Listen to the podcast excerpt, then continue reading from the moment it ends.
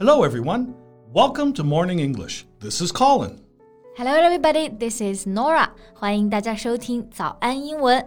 节目开始之前呢，先说一个小福利。每周三我们都会给粉丝免费送纸质版的英文原版书、英文原版杂志和早安周边。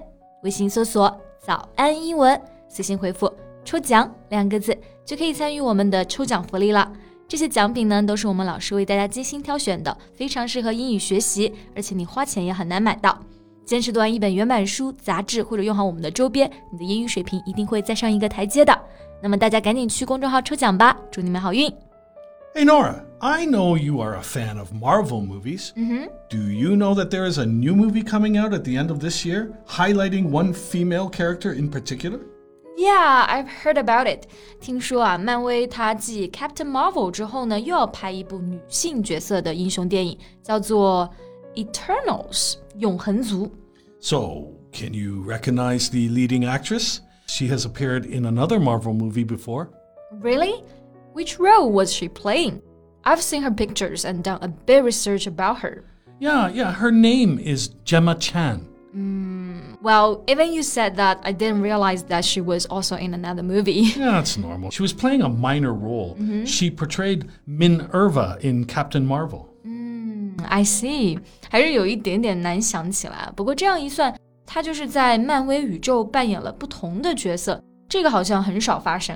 Right. she is one of the few actresses to have portrayed multiple characters in the Marvel Cinematic Universe. Fans were all surprised when the cast came out. 嗯哼，看来还是有很多过人的特点，才会让导演不惜给他多个角色。那在这里呢，我们用英文说到扮演什么角色，除了可以用 play a role 之外呢，还可以用到一个单词 portray。Yeah, portraying different roles or characters is also to act a particular role in a film or movie. 是的，那我们今天在这期节目里面呢，就和大家一起来聊一聊 Gemma Chan。 兴起的好莱坞华裔之星。那我们的内容呢，都整理成了文字版的笔记，欢迎大家到微信搜索“早安英文”，私信回复“加油”两个字来领取我们的文字版笔记。So, Colin, which movie or TV show turned her into an overnight success? Well, she had portrayed many extra roles before um, until 2018. Then she burst onto Hollywood in a romantic comedy, um, Crazy Rich Asians. Crazy Rich Asians 这个电影的中文名啊叫做《摘金奇缘》，里面的演员呢都是亚裔，很难让人忽视这部剧啊。Yeah, I found that the reviews weren't really good. It has got a weak script. Yeah, but um, that's in China. It, overseas, it was huge, and the movie did make her noticeable. It cemented her status as an international star. I see. 这我还真没想到啊！其实，在国内呢，这部电影就评分特别的低，但是在国外啊，还是非常的有名的。虽然它的剧情非常的俗套，但是呢，还是让它成为了享誉国际的亚裔演员。那在这里呢，我们刚刚用到了一个词 “cement”， 做名词，这个其实是指的建筑行业的水泥。Yeah, and um, you know, cement is used in building to stick bricks together and to, to make very hard surfaces. Mm-hmm. Its function is to make things stronger. So, as a verb, we use this to mean make a relationship, uh, an agreement, a status stronger. Mm, got it. Cement 水泥它的作用本身就是加固嘛，所以做动词呢也可以表示巩固、加强一段关系啊，或者是地位等等。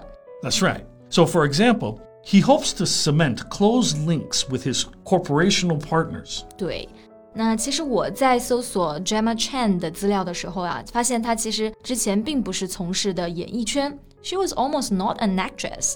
Ah, that, that's also an interesting story. She studied law at Oxford University, and after graduation, she won a job at a law firm. So she worked as a lawyer for several years? No, she deferred the placement for two years in a row and finally decided to pursue a career in acting. Oh, wow, that's interesting. 那刚刚用到一个单词啊，defer，它指的是 to put off or postpone，就是推迟。So defer placement， 意思就是说他拿到了这份工作机会，但是一直没有去，就搁置在那里。Yeah, and then she went to the drama school to pursue acting. 没错，那 pursue is to do something over a period of time，经常就会和职业连用，表示从事某一行。for example, she wishes to pursue a medical career. 就是说她希望从事医学的职业。 Right. So, from the moment she turned down her law career to follow her dream into acting, Gemma Chan has forged an unconventional path to Hollywood. 这个演艺和法律啊，的确是完全两个不同的职业，所以算是开辟了一条全新的道路。哎，我们刚刚其实用到的这个表达就是 forge an unconventional path。 Yeah, to forge can mean to put a lot of effort into making something successful. And unconventional is something untraditional and new. Right, forge 指的就是努力做到某件事情 ，unconventional 指的就是新的。So forge a path 这个短语呢，就是说走出来自己的路。我们也可以说是 forge a new career，另创了新事业。 Exactly. Of course, this path for her is not easy. It took like uh, 10 years and a lot of patience for Gemma Chan to gain proper recognition. 对，而且因为当时的好莱坞嘛，其实也是有种族歧视的。她作为一名亚裔演员呢，很多角色都不会给到她。 那能够做到现在的知名度，是真的需要耐心和坚持了。不过啊，我发现她还有一个特点，她就真的是靠直觉行事。Not many people would make the same decision if they were in her shoes. Absolutely. Well, she said it herself that she's always been a fly by the seat of my pants kind of person. If she can leave things until the last minute, she will. Wait, wait. Fly by the seat of someone's pants? What does this phrase mean? Oh, it's doing things relying on instinct rather than logic or knowledge. OK，原来这个短语的意思啊，指的是凭直觉做事。So where does this idiom come from? Well, you know, when people first began flying aircraft, they did not have the same advanced navigation tools to communicate with people on the ground as they do now.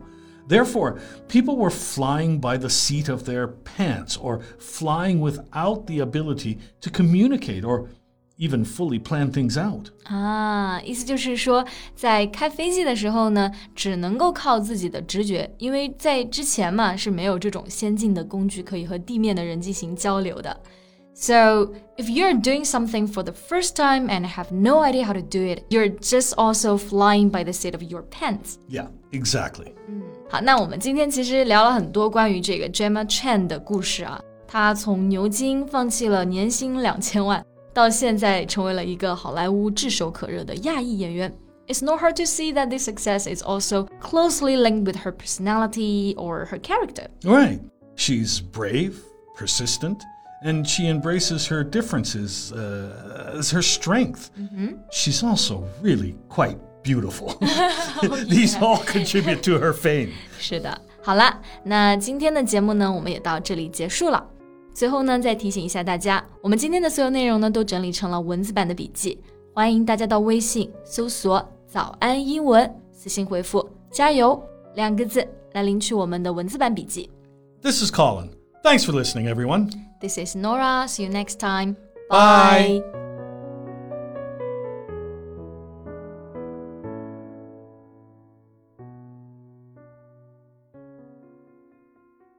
This podcast is from Morning English. 学口语就来早安英文。